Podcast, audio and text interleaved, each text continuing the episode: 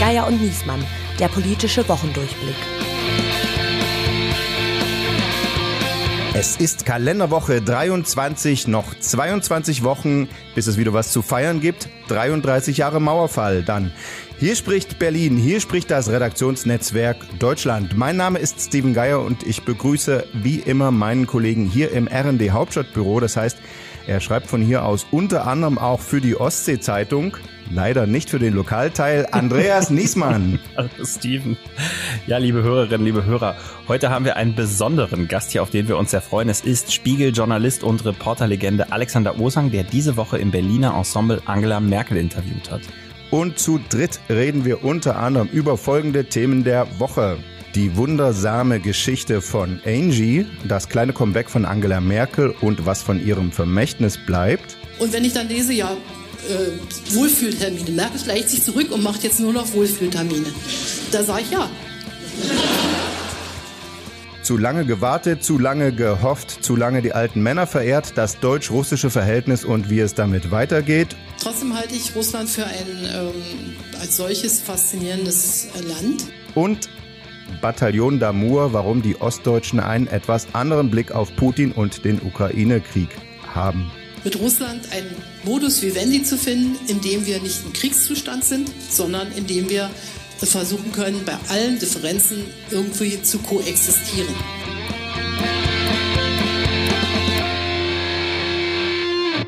Sag mal, was ist denn da in der Koalition los? Tja, da ist mal wieder ordentlich Feuer unterm Dach und ganz ehrlich, es gibt auch eine ganze Menge Brandherde inzwischen, ja. Also, das 9-Euro-Ticket hat an Pfingsten zu einer Menge Chaos mhm. geführt. Der Tankrabatt bringt nichts, ja. Die Dieselfahrer zahlen schon wieder fast das gleiche wie vor der äh, Steuersenkung großer Ärger, auch bei mir persönlich, auch bei mir ganz persönlich. es gibt Zoff darum, ob man den Ölkonzernen ihre Milliardengewinne wegnehmen soll. FDP sagt nein. FDP sagt nein. Corona-Kurs funktioniert nicht. Lauterbach will strengere Regeln führen. FDP sagt nein. Genau. Es gibt Zoff um das Haltungslabel vom Bundeslandwirtschaftsminister Cem Özdemir. Äh, der will nämlich die Verbrauchern äh, erklären, ähm, wie die Tiere gelebt haben. Und am gleichen Tag gibt der FDP-Chef eine Pressekonferenz und sagt, nein. Genau. Das ist schon krass für einen Kabinettskollegen. Ja. ja, gibt's nicht oft. Und dann verliert die grüne Außenministerin Annalena Baerbock auch noch ihren legendären Geschmack. Ja, in Pakistan ist das passiert, ne? Beim ja. Essen. Und ähm, äh, böse Zungen haben ja gesagt, also wenn der pakistanische Außenminister in Berlin sagen würde, hm, ich schmeck gar nichts, äh, dann hätten alle gesagt, ja und, klar. Aber. Deutsche, die in Islamabad nichts schmeckt, da schrillen alle Alarmglocken. Das ist ein Corona-Symptom. Und so war es dann auch. Reise abgebrochen. Wir wünschen gute Genesung. Und vielleicht helfen der grünen, der ehemaligen grünen Kanzlerkandidatin ja die guten Umfragezahlen, die die Grünen diese Woche haben. Erstmals seit der Wahl ziehen die Grünen bei Forsa an der SPD vorbei. Platz zwei jetzt. Ja, aber Union unangefochten auf Platz eins mit 27 Prozent, die Grünen auf Platz zwei mit nur 21. Und was ich besonders krass fand, in einer anderen Umfrage von Seaway, die Hälfte der Deutschen traut der Ampelkoalition nicht zu, bis zur nächsten regulären Bundestagswahl durchzuhalten. Da ist irgendwie Scheidungsgeruch mhm. in der Luft. Und man muss sagen, Friedrich Merz macht das gut. Wir haben das ja immer gesagt. Guter Mann. ja, genau. Der wird nichts mehr. Ja. Schöne Grüße an unseren Hörer Raphael, das war mhm. für dich. Ähm, ja gut, Scholz, muss man sagen, ist inzwischen so unbeliebt, dass viele sagen, äh, kann ich die Merkel noch mal sehen? Und prompt war es in dieser Woche soweit. Angela Merkel ist zurück auf der Bühne und zwar wirklich im Wurzeln. Äh, Im Theater hat sie sich ausführlich äh, interviewen lassen, genau sechs Monate nachdem sie aus dem Kanzleramt ausgeschieden ist. Der erste öffentliche Auftritt und zwar im Gespräch mit unserem Gast. Und den stellen wir jetzt noch einmal anständig vor, so wie er es verdient. Als Chefreporter der Berliner Zeitung wurde er nach der Wende zur Stimme des Ostens und zur Reporterlegende. Für seine Texte wurde er so oft mit dem Deutschen Reporterpreis ausgezeichnet, dass der schon von Kischpreis in Osang-Preis umgetauft wurde. Ab 1999 war er acht Jahre lang Spiegelkorrespondent in New York, später auch in Israel und nun wieder in Berlin, wo er so bekannt ist, dass sogar der zentrale Platz in Ostberlin nach ihm benannt wurde. Der Alex? Für die Hörerinnen und Hörer, die nicht aus Berlin kommen. Und er schreibt außerdem seit mehr als 20 Jahre Romane, von denen sein autobiografisch inspiriertes Opus Magnum Die Leben der Elena Silber für eine, über eine deutsch-russische Familiengeschichte für einen der wichtigsten deutschen Literaturpreise, den Deutschen Buchpreis nominiert war. Neu auf dem Markt ist sein Reportagesammelband Das letzte Einhorn und diese Woche hatte er nun auch seine Primetime-Premiere im Live-Fernsehen im Gespräch mit Angela Merkel. Wir sagen herzlich willkommen, Alexander Osang. Hallo. Ja, viele Zuschauer werden, als sie den ersten öffentlichen Auftritt von Angela Merkel äh, sich angeguckt haben, äh, sich irritiert gefragt haben, warum sieht Anne Will so anders aus und warum Berliner die jetzt? Äh, Alexander, du hast ja schon erklärt, dass du wegen deiner vielen Porträts, die du über sie über die Jahre geschrieben hast, vom Verlag gefragt wurdest, ob du dieses Gespräch an dem Abend im Theater mit ihr äh, führen würdest. Dabei waren die Porträts ja gar nicht immer schmeichelhaft. Ähm, wollte sie dich trotzdem oder gerade deshalb? War da noch eine Rechnung offen? Also sie hat sich dazu ja nicht geäußert. Die Anfrage kam vom Verlag und ähm, und sie hat natürlich mitgespielt irgendwie, aber warum sie mitgespielt hat, so hat sie hat sie nie gesagt. Also die war nicht schmeichelhaft. Sie hat in den, für die letzten Porträts auch gar nicht mehr mit mir geredet. Aber wir hatten dennoch irgendwie so eine Art von Verhältnis, wie man Man hm. schwer zu beschreiben. Hm. Also ich erinnere mich an eine Passage, wo du geschrieben hast, quasi von den wenigen Zitaten, die sie gibt, äh, sozusagen gibt sie keine frei. Man kann im Prinzip nach einem Gespräch mit ihr einen Notizblock wegschmeißen. Und trotzdem hat sie danach nochmal mit ihr gesprochen, ist ja. Genau, also ja. mich hat's überrascht, ehrlich gesagt, muss hm. ich wirklich sagen. Aber und ich habe auch drüber nachgedacht, ähm, äh, ob ich es überhaupt mache ähm, und ähm, hätte aber, glaube ich, extrem bedauert, wenn ich es nicht gemacht ähm, hätte. Du kennst Angela Merkel jetzt sehr lange oder ihr kennt euch wechselseitig sehr, sehr lange. Äh, wie ist das jetzt vor so einem Event, wo ja auch dann irgendwie klar ist, da gucken jetzt alle drauf, telefoniert man da mal? Oder sagt man dann wirklich, wir lassen es jetzt auf uns zukommen und dann äh, in dem Fall war das so, wie, also ich habe sie wirklich drei Minuten vor der, bevor das losging, das erste Mal gesehen, seit okay. vielen, vielen Jahren. Und wir haben nicht miteinander geredet, gar nichts. Es gab keinerlei Vorabsprachen. Also ich fand das äh, zunächst etwas verstörend hm. und dann aber auch extrem ähm, professionell irgendwie. Hm. Also das heißt, da bleibt sie sich letztendlich im Kanzlerstil treu. Da redet man ja mit amtierenden Politikern ja eigentlich auch vor Interviews, macht man ja keine Vorgespräche großartig, ne, sondern da kommt man, liefert ab und, und geht wieder. Das, das hat sie noch. Ja, aber es, genau. Also, wie gesagt, das ist ja in diesem Format, Live-Fernsehen und so, ähm, und schon gar nicht auf einer Theaterbühne äh, mit so einer Spitzenpolitikerin habe ich natürlich überhaupt keine Erfahrung. Die ähm, Im Kanzleramt hat sie natürlich Kontrolle. Also mhm. erstmal ist es ihr, ähm, ist es ihr so Home Turf sozusagen. Also sie, man, man, man, da ist immer ganz klar die Verabredung, man besucht sie, man, man muss durch die Security-Checks ähm, gehen, dann Fahrstühle, Vorzimmer und dann jetzt Zimmer und dann am Ende Pressesprecher und ähm, und und dann schickt man die Zitate die in, also sozusagen die danach wegwerfen absoluter kann. Sicherheit, die immer die einzigen, die man wirklich toll findet, äh, rausgestrichen hat. Und, und, und diese Kontrolle hat sie jetzt schon, schon aufgegeben, muss ich sagen, für diesen, für diesen Abend. Und insofern war ich etwas erstaunt, dass sie, dass sie da gar keine irgendwie Vorabstimmung wollte. Also mein Eindruck war auch, dass sie gelöster, ist ja auch zu erwarten, ne, ohne ohne im Amt zu sein, ähm, gelöster spricht, offener spricht und sowas. Äh, ist das auch nach den Gesprächen, die du im Kanzleramt so mit ihr hattest? Genau. Ganz andere, man den, habe, hatte ich mal das Gefühl, die braucht erst mal ungefähr so eine halbe Stunde, bevor sie überhaupt weiß, wer ich bin. Und dann hat sie irgendwann mal ein, zwei Sachen fallen lassen. Gestern war das schon anders. Also da wusste sie schon, sie, also sie, sie hatte sich, glaube ich, schon was vorgenommen natürlich äh, für, äh, für den Anlass. Sie wollte auch anders wirken. Sie wollte, glaube ich, auch deutlich machen, dass sie eine eine andere Person ist, äh, dass sie nicht mehr im Amt ist. Ähm, aber das ist alles Spekulation. Ich, ich vermute deswegen, mhm. deswegen sozusagen dieser, ähm, dieser der Ort, ähm, die ähm, die etwas unprofessionelle Moderat äh, Moderatorenwahl und ähm, und auch die Art und Weise, wie sie wie sie gesprochen hat, glaube ich. Am Anfang habe ich schon gemerkt, dass sie ein bisschen aufgeregt war und äh, sie hatte schon so, in, so einen Fahrplan, glaube ich, im Kopf gleich. Also sie hatte auf meine erste Frage, wie geht's Ihnen, gleich angefangen, in den Krieg reinzugehen. Und, äh, und das wollte ich aber nicht. Ich wollte schon so ein bisschen noch ein bisschen, also paar, paar Verunsicherungen, äh, auch so ein bisschen so steinigeres Terrain, ja. obwohl, obwohl nicht so wirkte. Aber es war natürlich, sie ist nicht gewohnt, über diese privaten Dinge zu sprechen. Ja. Und, und das fand ich schon, äh, fand ich dann auch schon wichtig. Aber es gab ja den Vorwurf, dass sie jetzt quasi die Bildzeitung von dröhnendem Schweigen in den letzten Monaten äh, äh, gesprochen. Und äh, das hat offensichtlich dann äh, so auf ihren Schultern gelastet, dass sie dann gleich auf die, andere, auf die erste Frage, wie geht's Ihnen, gesagt hat, ich bin ganz bedrückt mhm. wegen des Ukraine-Kriegs. Äh, dabei fand ich das eigentlich angemessen. Also die ist äh, ab, also aus dem Amt geschieden, ist ein neuer Kanzler da. Ich hätte es auch komisch gefunden, wenn sie nach vier Wochen äh, sich da eingemischt hätte. Ähm, und, und so hat sie es ja letzten Endes auch erklärt. Aber andererseits hat sie jetzt natürlich sehr viel gesprochen über ihre ganze Russlandpolitik. Also es scheint doch irgendwie auch in ihr gearbeitet zu haben. Ne? Ja, den Eindruck hatte ich auch. Also ich war auch überrascht, wie offen sie da, wie offen und wie viel und also sie, sie über die über die Russland, aber, aber andererseits ist es dann nicht so überraschend. Ich habe mich ja in den letzten Wochen, seit seit drei Wochen weiß ich, dass ich oder wusste ich, dass ich diesen dieses Gespräch führen werde.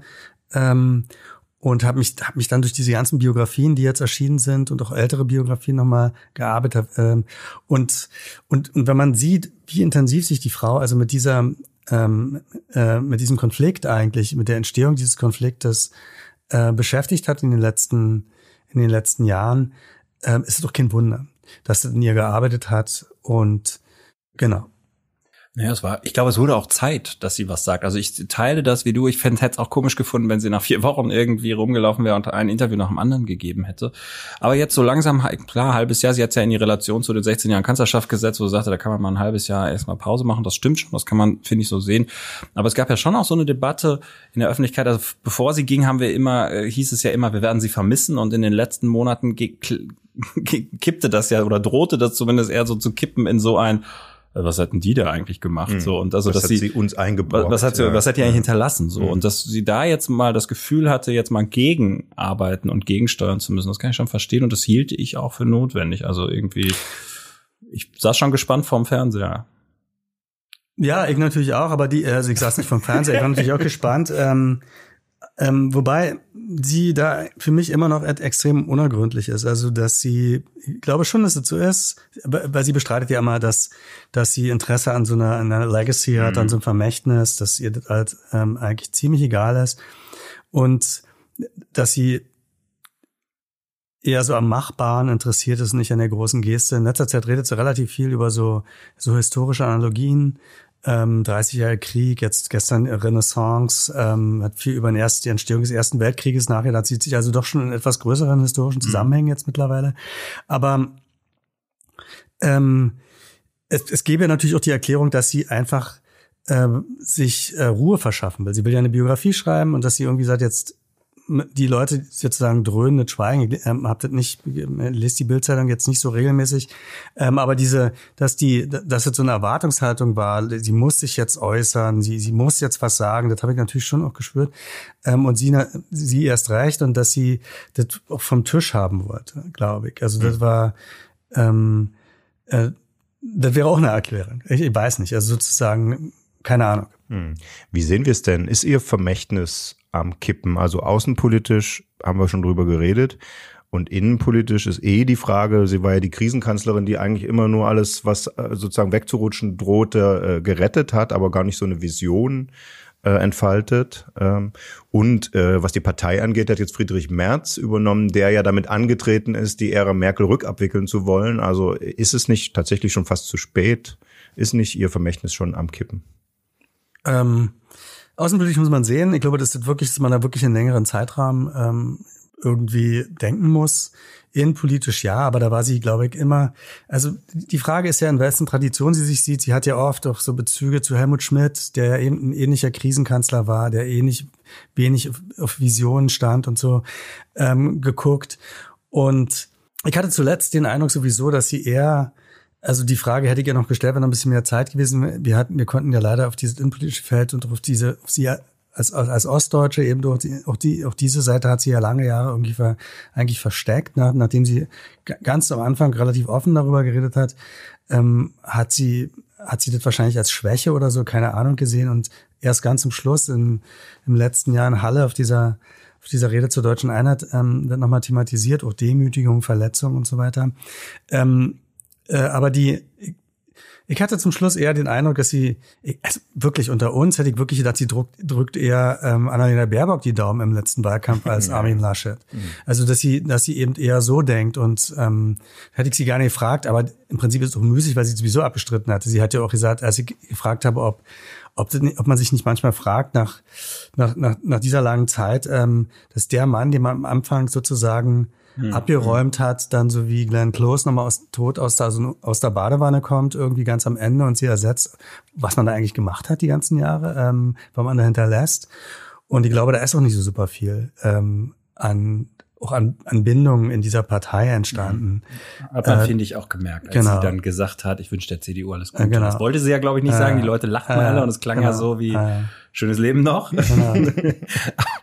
Zu dem Vermächtnis, finde ich, muss man aber auch sagen, äh, also ich habe Merkel ja immer etwas kritischer gesehen, aber ähm, ich finde, jetzt wird auch sehr ähm, handstreichartig so alles vom Tisch gewischt, was äh, äh, was sie so gemacht hat. Ich meine, es gibt auch viele Dinge, ähm, die ja irgendwie funktioniert haben und die, glaube ich, auch gut sind und gut bleiben, die sie hinterlassen hat und die man jetzt vielleicht jetzt gerade vor dieser Größe dieses Ukraine-Kriegs ein bisschen äh, unter den Tisch fallen lässt, die aber ja trotzdem da sind. Also gesellschaftliche Modernisierung der CDU, auch des Landes, ja, also Elterngeld, Wehrpflichtabschaffung, ähm, solche Geschichten, Ehe für alle. Also auch alles nicht Dinge, die sie jetzt also quasi bei der Ehe für alle hat sie dagegen gestimmt. Ja, stimmt, aber ähm, am Ende hat sie also parteitaktischen Gründen. sie hat es aber trotzdem genau. Ich, das ja. den Punkt wollte ich machen. Das sind mhm. alles auch der Mindestlohn oder so. Das sind ja alles Dinge, die sie jetzt nicht als Speerspitze vorangetrieben hat, die aber sie schon auf eine Art irgendwie kanalisiert und dann irgendwie hat geschehen lassen oder auch dann vorangetrieben hat. Atomausstieg, klar, ne, mhm. mit der Drehung und so, mhm. aber nichtsdestotrotz, ähm, sie hat, gibt es da schon noch ein Vermächtnis. Es ist vielleicht nicht so wie bei Helmut Kohl, wo jetzt jeder sagt, okay, alles klar, Wiedervereinigung. Mhm. Ähm, aber Europa zusammengehalten, Griechenland. Wir erinnern uns, Schäuble hätte die eiskalt aus der EU und aus, also mhm. aus dem Euro und damit auch aus der EU geschmissen. Hat sie nicht gemacht. Ja. Was, was wird das Stichwort sein bei Merkel? Äh, was bei Kohl die Wiedervereinigung ist, wird vielleicht doch die, die, die erste Ostdeutsche und die erste Frau.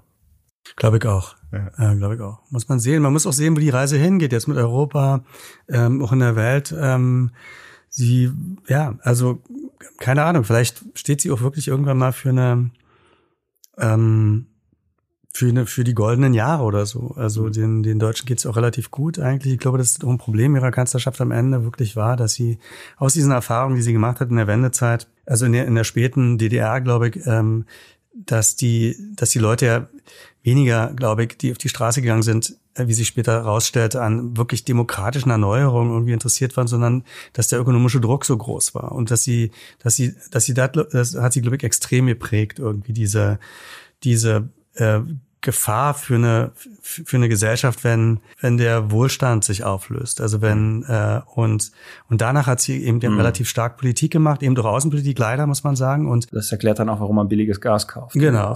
Und ja, muss man mal gucken. Also die die die äh, wie das irgendwann bewertet wird, ist schwer zu sagen.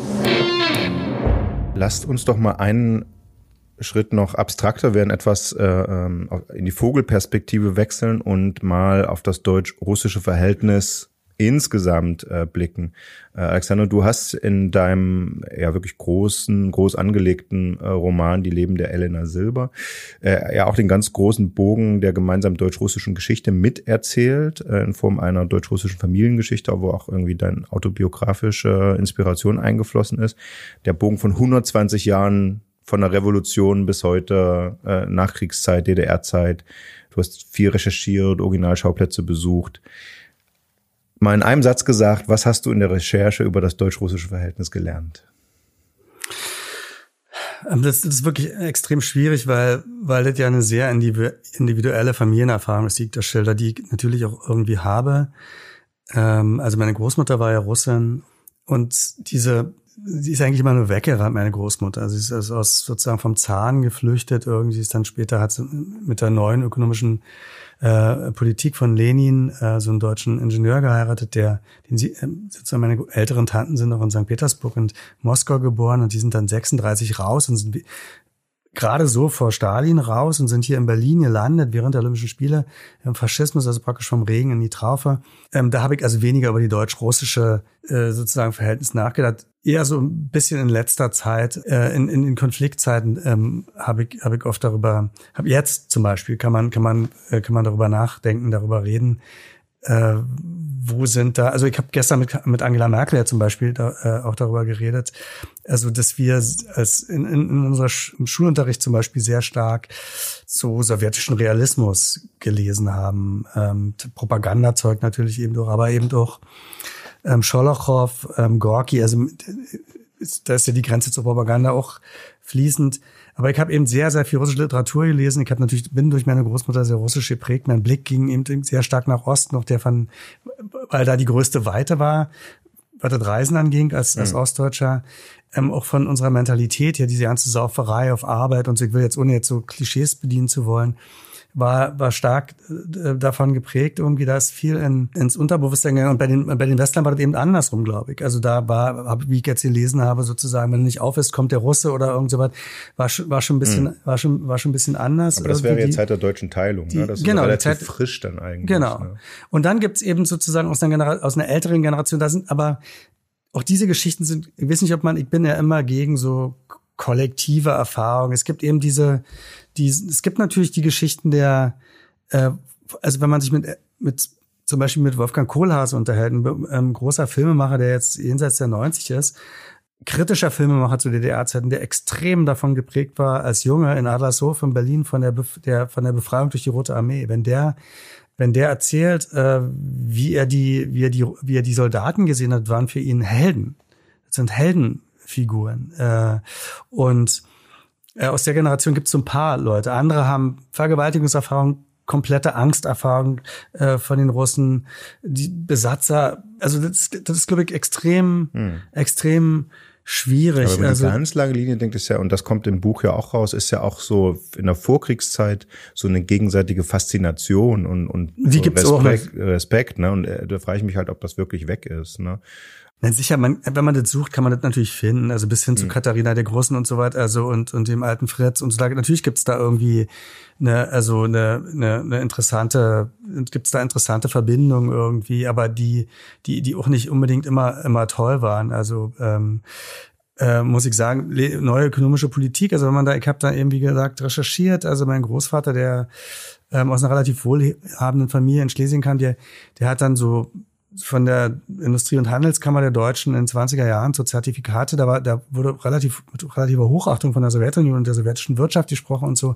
Das war für mich auch komplett neu. Mhm. Also bestimmt gibt's da irgendwelche Verbindungen, vielleicht auch gegenseitige Faszination, Fasz, ähm, ähm, aber eben auch viel Angst und viel Vorurteile, so dass man da also auch wirklich vorsichtig sein muss. Also wenn, wenn man allein äh, Angela Merkel und Putin äh, betrachtet, wo man ja, wo man eben, wenn man grob rauf guckt, natürlich auch irgendwie Parallelen finden kann. Sie sind etwa gleich alt, die, sie sprechen die gegenseitige Sprache, sie sind schon, äh, Putin ist, glaube ich, sehr fasziniert auch von Deutschland und, und Angela Merkel aus, aus früher Zeit bis heute eigentlich sehr fasziniert eben von, äh, von Russland, von der Weite Russlands. Trotzdem sind das unfassbare Unterschiede zwischen diesen, zwischen diesen beiden.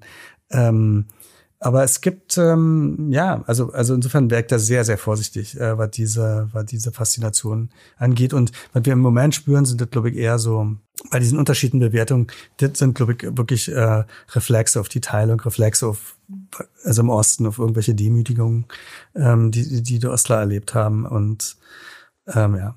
Die Frage, die sich ja so ein bisschen stellt, auch so historisch betrachtet, ist ja die, ob die letzten Jahre, um, oder sagen wir die Jahre nach ähm, der Wende ähm, dann doch ein historischer Sonderfall waren, in dem es so aussah, als wenn so ein Fenster aufgeht, dass Deutschland und Russland irgendwie zusammenwachsen könnten und äh, viele Gemeinsamkeiten machen können. Wie gesagt, wir sehen ja jetzt doch schon seit einigen Jahren, dass es wieder sich in die andere Richtung äh, entwickelt. Aber wenn man jetzt mal, mal so drei Schritte zurücksehen, ob das nicht eher eine historische Sondersituation war und wir jetzt wieder in einen Normalzustand kommen, was ja eigentlich eine beängstigende Perspektive ist. Ja, bin ich auch. Also ich will das nicht hoffen. Also ich, ähm, es gab ja sozusagen auf wirtschaftlich, es gibt ja, gab ja sozusagen, was, was Russland angeht, schon auch irgendwie äh, Potenzial und es ist schade, dass das, ähm, äh, dass diese Tür jetzt gerade wieder zufällt. Äh, und, und schade eigentlich auch wie diese, also ich habe vor ein paar Wochen so einen Text geschrieben über diese, über den Petersburger Dialog und mhm. ähm, und habe damit mit so Leuten gesprochen, die wirklich den Eindruck hatte, die, die also Platzek zum Beispiel, ähm, der, der, der wollte sich mit im Adler treffen, weil er in die Tiefgarage äh, fahren kann, damit er da nicht öffentlich irgendwie die, die Leute, die von denen ich den Eindruck habe, die, die, die, die leben jetzt irgendwie im Untergrund, weil mhm. sie, weil sie sich mal mit irgendwie mal mit wirtschaftliche Beziehungen mit Russland sozusagen darum gekümmert haben und und das ist schon, das ist schon bizarr, muss ich mal sagen. Es vieles ist bizarr, also die Hoffnungen waren bizarr. Wir haben auch lange da nicht hingeguckt. Ich war vor ein paar Jahren eben doch in Petersburg mit, dem, mit dem Dialog, weil ich Porträt über Pofalla geschrieben habe und habe dann eben gesehen, diesen Wirtschafts, in diesen Pofalla wurde ja von der, schon auch von Angela Merkel eingesetzt, ja. weil sie, weil sie dieses sentimentale Bild, was vorher war, Lothar de Maizière, ähm, der sich immer an irgendwelche Konzertausflüge durch Kasachstan erinnert hat, also die sowjetische äh, Republik Kasachstan irgend, äh, in den 70ern und ein sehr romantisches Bild ähm, äh, und ein dankbarer Sowjetunion und Russisch, Russlandbild auch hatte. Und sie hatte, wollte das schon härter äh, kontrolliert haben und eben doch für NGOs mehr Zugänge verschaffen. Und das war schon auch teilweise komplett bizarr, dass da in diesen Wirtschaftsforen da irgendwelche sechs so vierschrittigen Gazprom-Funktionäre saßen mhm. äh, den deutschen Wirtschaftsvertretern gegenüber, die die einfach die Redezeit zugequatscht haben und äh, und dann war und dann war es vorbei und wir haben das lange einfach haben wir da nicht hingeguckt, glaube ich. Und, äh, und, und jetzt schießen in anderer Richtung die, die Emotionen da, da hoch und so. Und das ist, das ist kompliziert. Du hast ja die Ostdeutschen gerade schon erwähnt, dass da auch, du hast gerade gesagt, Demütigungserfahrungen dahinter stecken, dass die jetzt einen anderen Blick auf den Krieg, auf Russland, auf, auch auf Putin äh, offenbar haben. Wir schreiben ja auch für viele ostdeutsche äh, Zeitungen und da ist wirklich der Blick in die Leserpost und auf die Leserbriefseiten. Äh, und ich kenne es auch noch aus der Zeit, wo ich auch für die Berliner Zeitung geschrieben habe. Äh, und es gab so ein paar Szenen in dem Merkel-Gespräch auch, äh, wo es äh, Szenenapplaus gab. Sie sagt, und das ist halt, man kann ja von Putin halten, was man will, aber eine friedliche Koexistenz ist einfach wichtig. Und dann gab's, gibt's halt Leute, die, die klatschen. Das ist so eine ostdeutsche Sicht, die ich auch kenne, auch aus den besagten Leserbriefen und Familie und so weiter. Ähm, und das ist eine grundsätzlich andere Einschätzung, als es die Westdeutschen auch zurzeit haben, scheint mir. Auch der Blick auf die Ukraine. Beobachtest du das auch? Ähm, ja, also wie gesagt, ich meine, ich bin ja jetzt kein Soziologe oder so, aber ich habe natürlich die, ähm, ich habe vor, vor ein paar Wochen ähm, eben noch ein Porträt über, äh, über André Melnik geschrieben für den Spiegel und und die Reaktion darauf habe ich natürlich irgendwie auch, auch erfahren. Aber ich habe eben, wie gesagt, in diesem Petersburger Dialogstück, da gibt es eben, diese Grenzen sind schon nicht so eindeutig. Und ich, äh, es gibt eben auch so Leute aus der Antje Vollmer zum Beispiel, die, äh, die, die, die sozusagen aus der maoistischen Bewegung der Bundesrepublik. Teilweise werden da irgendwelche Gefechte äh, ausgetragen habe äh, auf beiden Seiten. Man, man hat ähm, Marie-Louise Berg äh, auf der auf der kompletten Ukraine-Seite, man hat Antje Vollmer, die sozusagen total gegen den Krieg ist, die sich aber von früher kennen aus der Grünen Bewegung und so. Da gibt's schon ähm, da, da sind die Grenzen sind da schon nicht nicht so hm. nicht so eindeutig und ich glaube schon bei den Ostlern, dass sie natürlich äh, äh, reflexhaft Vorurteile eben diese sozusagen ja jetzt kommen sie auch mal mit dem Russen äh, äh, die Westler dass sie dass dass dass da so eine reflexhafte Solidarisierung mit dem mit der mit der nächsten Sau die durchs Dorf gejagt mhm. wird sozusagen stattfindet die man also wenn man bei Pegida zum Beispiel, hatte ich vor ein paar Jahren, da sind ja Leute auch mit, also da sind alle möglichen Leute rum, mit allen möglichen Fahnen rum, mit Reichskriegsflaggen und so weiter, aber mit israelischen Fahnen, was mich auch etwas verstört hat, wo ich, wo ich immer dachte, ich muss die jetzt da irgendwie retten, als ich da, als ich da mal ein paar Mal mitgelaufen bin, mhm. aber eben auch Leute mit Russland fahren. Dienstlich wohlgemerkt. Genau, dienstlich. Aber das war auch interessant, weil ich irgendwie, ja, weil man ja auch mitgezählt wird. Ich habe dann immer überlegt, ähm, laufe ich lieber auf der anderen Straßenseite, damit ich von der Polizei also so nicht mitgezählt werde. Presseweste, ja. Genau, so eine Presseweste. Das wäre auch genau. gut. Genau, ja. Gut, die Israel-Fahnen, sind wahrscheinlich die antimuslimische Ja, genau, Teile, aber die Russen ne? sozusagen, die, die Russland-Fahren, die wollen ja auch irgendeine Art von von, von, von Zeichen setzen. Ja, es gab ja die also, Schilder Putin hilf. Genau. Äh, ja, und was ist das Zeichen? Keine Ahnung. also ich habe keine Ahnung. Ja. Also ähm, ich, man sich sehr eine, tief in diesen Verschwörungskosmos. Ich, ich, ich habe eine, ich hab eine These und zwar äh, die die enttäuschten Hoffnungen in die Werte des Westens, ne, die hm. vor sich hergetragenen Freiheits, äh, äh, auch materialistischen Werte, ähm, irgendwie enttäuscht wurden und und und äh, so dass man sich umso aggressiver abwendet und sagt, dass ja natürlich habe ich jetzt hier äh, äh, sozusagen Meinungsfreiheit, aber in den Zeitungen steht überall das Gleiche drin und äh, wenn ich auf Arbeit was gegen Ausländer sage, kriege ich Ärger. So also ist es gar nicht so weit her mit der Pressefreiheit und in, in ne, so das ne, und das wird dann quasi übersteigert und gegen den Westen gewendet. Also ich habe jetzt auch ganz oft gehört, die NATO hat das ja mit provoziert. Ne? Wenn man Bären reizt, muss man sich nicht wundern, wenn er um, mich, um sich schlägt. Also so eine Teilschuld quasi hat ja Merkel auch mehrmals betont. Ich möchte nochmals betonen, hm. da ist nur Putin verantwortlich. Das kommt hm. ja auch daher, dass sie das wahrscheinlich auch oft gehört hat. Ich auch. Alexander, du hast in der Kolumne kurz vor, vor dem äh, Angriff, dem russischen Angriff, diese Rügen-Episode, äh, da ist zumindest online die Überschrift, das Russland-Verhältnis der SPD überzeugt mich, es, es erinnert mich an mein eigenes. Äh, also was ist damit gemeint? Welches ist das? Ein, ein, ein unklares oder ein, ein latent positives? Und ich habe insgesamt bei dem Text den Eindruck, also zum Beispiel kommt da der Begriff vor der Russlandfeldzug der ARD, dass du so ein bisschen auch tatsächlich so Säbelrasseln auch der, den, den Medien unterstellt hast. Genau, das war aber natürlich in der frühen Phase. Ich hatte ähm, da schon den Eindruck, dass ähm, ich habe da mal so, ähm, dass da so ein ähm, so, so eine Art Countdown eingezählt ja. wird. Ähm, und, und dabei bin ich sehr sensibel, weil ich diese Erfahrung aus Amerika habe, ähm, als wie da Kriege vorbereitet werden, auch in den Medien vorbereitet wird, der Irakkrieg vorbereitet wird, von der liberalen Presse vorbereitet mhm. wird, worden ist und so. Und, äh, und daran fühlte ich mich, glaube ich, eher, eher erinnert ähm, es die Tagesschau eigentlich nur noch aus Russlandbildern äh, äh, zu bestehen schien und äh, und den Eindruck hatte, die die machen sozusagen, die machen da, also mich hat das irgendwie gestört, mich hat das irritiert ähm, und und fand insofern dieses etwas störrische äh, und äh, Verhalten der der der der SPD-Genossen irgendwie ähm, sympathischer muss ich mal sagen. Aber das war eben, wie gesagt, war bevor, bevor der Krieg anfing. Ich habe wirklich auch bis in, der Na bis in die Nacht vorher, ich habe dann später auch mal eine Kolumne geschrieben, das meine eine Buchpremiere irgendwie zwei Nächte vor der, also von diesem Reportageband, äh, bevor der, bevor der Krieg anfang hatte, äh, äh, anfing. Und dann saßen wir noch im, im Chagall, äh, das ist eine Kneipe in, in Prenzlauer Berg, und haben nachts irgendwie Wodka getrunken und so, was jetzt natürlich absolut bizarr wirkt, irgendwie mhm. äh, rückblickend. Ähm, und äh, ich habe nicht, da, ich habe wirklich auch nicht daran geglaubt, dass der, dass, dass der das macht, Putin. Wobei man sagen muss, was mich überrascht hat, ist, dass Merkel ja gar nicht gesagt hat, ich habe mich in ihm getäuscht, sondern die hat gesagt, ich habe den zum ersten Mal getroffen und oder eines der ersten Male und er sagt, die größte Tragödie des 20. Jahrhunderts ist der Zerfall der Sowjetunion. Dann sagt sie, für mich genau das Gegenteil. Dadurch äh, habe ich mich befreit und ab da wusste ich eigentlich, dass der irgendwie auf einem Trip ist, der das, wobei es hat sich zugespitzt. Ne? Sie sagte, dass er uns nichts Gutes will, hat sie erst bei der Krim-Annexion so mhm. richtig verinnerlicht. Aber ähm, ja, dass es nicht so einfach sein würde, das war ihr ja offenbar sehr früh klar. Also das Argument, ich habe mich in ihm getäuscht, hat sie gar nicht bemüht. Nee, nee, hat sie nicht. Ja. Ich glaube, ich habe auch die Frage gestellt, ob sie ihn, ob einer ihrer Fehler war, dass sie ihn für berechenbar gehalten hat oder hält sie ihn eigentlich immer noch für berechenbar?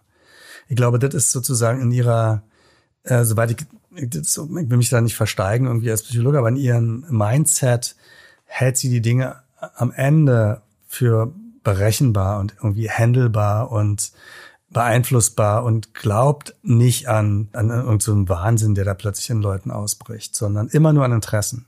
Hm. Und, ähm, und, die, und die Tatsache, dass sie das erkannt hat, ich, ich nehme mir das ab. Im, Im Kern hält sie diese, hält sie diese Dinge für, hat sie, hat sie das, glaube ich, früh erkannt, was Putin, was Putin äh, will und das hält sie aber nicht davon ab, äh, so zu, jetzt die, also deswegen streckt sie nicht die Waffen. Sie, hm. sie, sie, glaube ich, sie arbeitet weiter. Ja, auch wie so ein Schachspiel. Genau. Wir machen es ein bisschen äh, so, wie du es mit Angela Merkel gemacht hast. Ganz am Schluss kommt noch ganz kurz das Buch. Äh, äh, in deinem Fall eine Reportagesammlung wieder im CH Links Verlag, der inzwischen ja aber auch zu Aufbau gehört. Das letzte Einhornmenschen eines Jahrzehnts. Und die Frage, äh, die ich dazu habe, passt eigentlich genau zu dem, was wir gerade besprochen haben, wenn man nämlich unter all das, was wir jetzt beredet haben und äh, in das Buch guckt, wo es ja um Porträts geht aus Leuten, die auch in so Zeitenwänden steckten und damit haderten und sowas hängt die Geschichte an einzelnen Menschen, sagen wir wie Merkel und Putin oder sowas, oder ist es nicht doch so, und das ist in dem Buch, scheint mir das so, dass die Menschen von der Geschichte so rumgewirbelt werden, wie so, wie so eine Flipperkugel und äh, sehen müssen, wie sie damit zurechtkommen? Ja, das ist, ich glaube schon, dass das so ist. Ähm, äh, in, in, wenn man, wenn man sich sozusagen, wir haben ja, ich habe schon nach, nach so einem, der Verlag natürlich sucht nach so einem Motto für so ein Buch mhm. Menschen eines Jahrzehnts und ich äh, fand das erst so ein bisschen verstiegen und begreife das eigentlich jetzt erst äh, unter dem, äh, unter diesen neuen Welt, weltpolitischen Ereignissen, dass wir, ähm, dass wir tatsächlich irgendwie so dass irgendwie so eine Art neue Zeitalter anbricht und dass diese Leute mit ihren Problemen ähm, noch aus einer anderen Zeit mhm. stammen äh, und andere äh, Dinge regeln wollten. Aber es ist sozusagen meine, ähm, ähm, sagen wir mal, mein Reportageansatz funktioniert ja ganz oft, ich gehe ja ganz oft über, über das individuelle Schicksal, über dessen äh, Erlebnisse und, und äh, dafür interessiere ich mich sozusagen ähm, und, und im besten Fall fällt dann auf so eine, auf so eine Figur, die, die sich durch die Zeiten arbeitet, irgendwie so eine Art von äh, epochalem Licht oder sowas. Also, ähm, oder äh, man kann irgendwelche gesellschaftlichen Veränderungen an denen festmachen. Also da gibt es schon ein paar von diesen Porträts, also dem Thorsten Preuß fällt mir jetzt zum Beispiel ein. Thorsten Preuß war so ein Pegida-Mann, den ich zufällig bei Pegida getroffen hatte, mit dem ich mal als in, in, den 90er Jahren als Journalist zusammen bei der Berliner Zeitung gearbeitet habe. Der habe ich plötzlich in Dresden da irgendwie, Alexander, was machst du denn hier? Äh, mhm. Und ich habe irgendwie gesagt, naja, äh, ich hätte ihn, was machst du denn hier? ich muss Deutschland retten. Äh, und Thorsten war irgendwie, der ist ein Republikflüchtling, äh, sein Vater war ein Funktionär aus Dresden und ähm, war dann Punk in Westberlin Ende der 80er Jahre. Als die Mauer fiel, wurde der Taz, äh, hat, ich, ich wäre Reporter, ich beschreibe jetzt alles. Und äh, äh, und dann kam er zur Berliner Zeitung, Kennzeichen D, irgendwie dann wollte er nach, ist er nach Australien gegangen, um den großen Wenderoman zu schreiben, hat er vor allem gesurft und ich glaube sehr viel Sonne abbekommen auch. Und als er dann wieder zurückkam, wollte er FDP-Abgeordneter in Dresden, weil er gemacht hat, das ist nur noch Westen. Seine Heimat äh, Sachsen, Dresden war praktisch an Westler verkauft.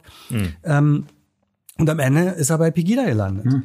Ähm, und das war ist so eine wahnsinnige Zeitreise und ähm, und trotzdem ist mein Herz ja irgendwie bei ihm. Also also weil er weil er so ein Heimatsuchender irgendwie ist. Ähm, und ähm, und ähm, über, über jemanden wie ihn ähm, oder Balak oder so kann man schon ähm, kann man schon auch Zeit, äh, glaube ich, erklären. Und und das ist sozusagen mein mein eigentlich mein journalistischer äh, Ansatz als Reporter eben auch ganz oft. Deswegen gibt's bei mir immer sehr viel Personal auch in den Reportagen. Es sind ja eigentlich Porträts. Das sind Porträts, ja. aber auch in meinen Reportagen, als ich zum Spiegel mhm. kam, äh, gab es schon irgendwie damals am Anfang so ein bisschen äh, Verstörung von meinem Redakteur Kurt Schnippen, dem immer zu viele Leute in meinen Texten waren. Mhm, mhm. ähm, ja, weil er sozusagen die, so eher die, so die Heldengeschichte wollte und ja, bei ja. mir gibt's keine Helden. Richtig. Also, ja. Wo gibt's die schon? Genau. Vielen Dank fürs Dabeisein. Okay. War eine große Freude. Uns auch. Das letzte Wort. Wir sagen vielen Dank an Alexander Osang und wir sagen vielen Dank an alle Hörer und Hörerinnen fürs Dabeisein. Kommen Sie nächste Woche wieder und schreiben Sie uns weiter so fleißig Ihre Kritik, Ihre Anregung und Ihr Feedback an die E-Mail-Adresse berlin.rnd.de. Und in dieser Woche geht das wirklich allerletzte Wort in diesem Podcast an unsere Hörerin Silke aus dem Münsterland. Wir sagen Tschüss und bis nächste Woche. Ich wollte euch mal ein dickes Lob dalassen. Ähm, ich höre euren Podcast seit der ersten Stunde. Ich glaube, ich habe wenige Folgen verpasst. Und ähm, ja, ich höre das Ganze immer bei der Gartenarbeit. Also ein riesengroßes Dankeschön auch von meinem Mann. Unser Garten sieht super aus, seitdem ihr diese Folgen dreht. Ja, ich wünsche mir, dass ihr so weitermacht im Grunde. Einfach Spaß an der Arbeit. Das merkt man bei euch. Danke dafür. Ciao.